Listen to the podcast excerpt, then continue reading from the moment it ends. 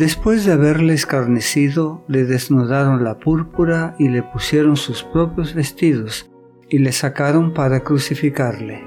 Y obligaron a uno que pasaba, Simón de Sirene, padre de Alejandro y de Rufo, que venía del campo, a que le llevase la cruz.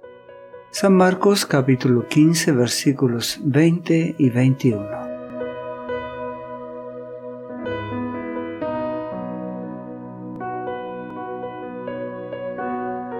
Curiosa por ver el espectáculo de la crucifixión, una inmensa multitud seguía a Jesús desde la sala del juicio hasta el Calvario.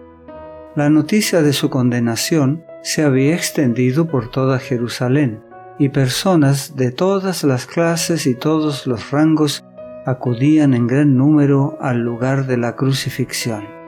Los discípulos y creyentes de la ciudad y de los alrededores también se unieron a la multitud que seguía al Salvador. Muchos de los que habían esperado en él ahora lo despreciaban, pero unos pocos, movidos sobre todo por la compasión, sentían todavía un poco de amor por aquel que había amado a los pobres. No se daban cuenta de que estaba a punto de entregar su vida por los pecados de todo el mundo. Cuando pasaron la puerta de la corte de Pilato, la cruz que se había preparado para Barrabás fue puesta sobre los hombros heridos y ensangrentados de Jesús. Dos compañeros de Barrabás iban a sufrir la muerte junto con Jesús, y sobre ellos también fueron colocadas las cruces. Pero el Salvador no podía soportar ese peso era demasiado para él en su condición débil y sufriente. Desde la cena de Pascua no había comido ni bebido.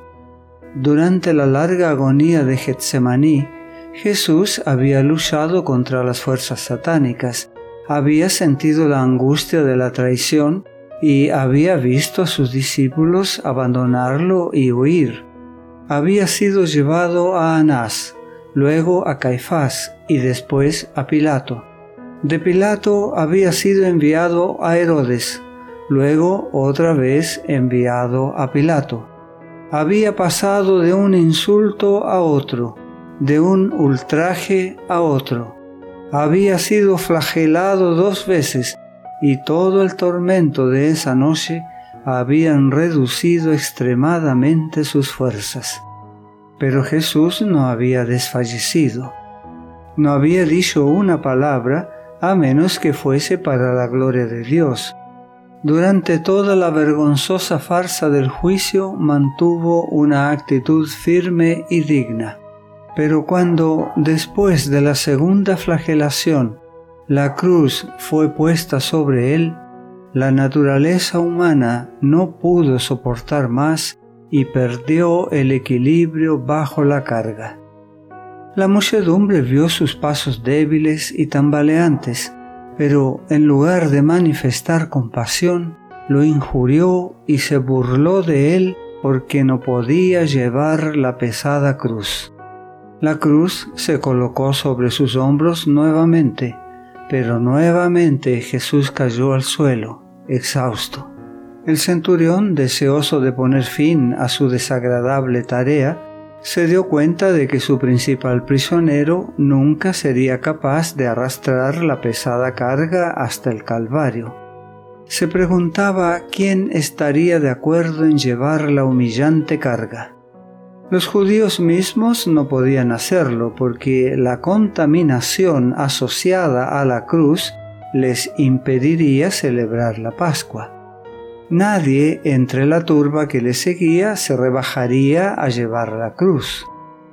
Los discípulos de Jesús podrían haberse adelantado y haberse ofrecido a hacerlo, pero el temor les impidió realizar cualquier demostración de lealtad a Él.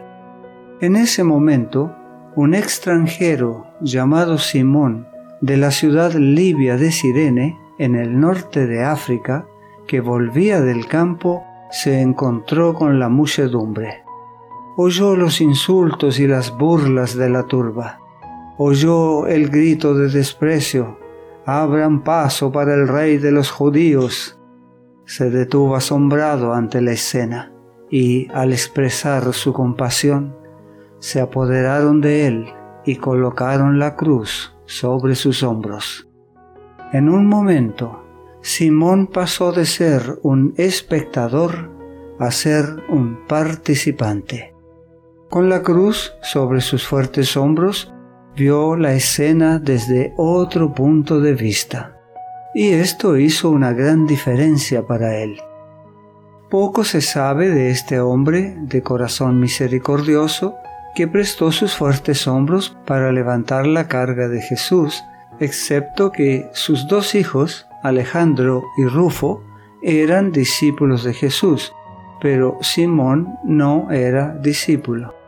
Posteriormente, tuvo siempre por motivo de gratitud el haber tenido que llevar la cruz del Redentor, pues la carga que le obligaron a llevar fue el medio de su conversión.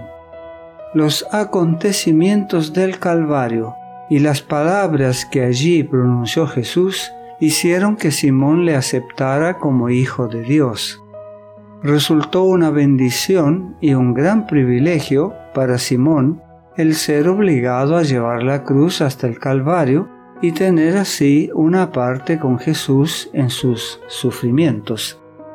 Hoy tenemos el privilegio de llevar la cruz de Jesús cuando somos leales a los principios a pesar de la impopularidad, las palabras de burla y los malos tratos. La gracia de Dios sea contigo.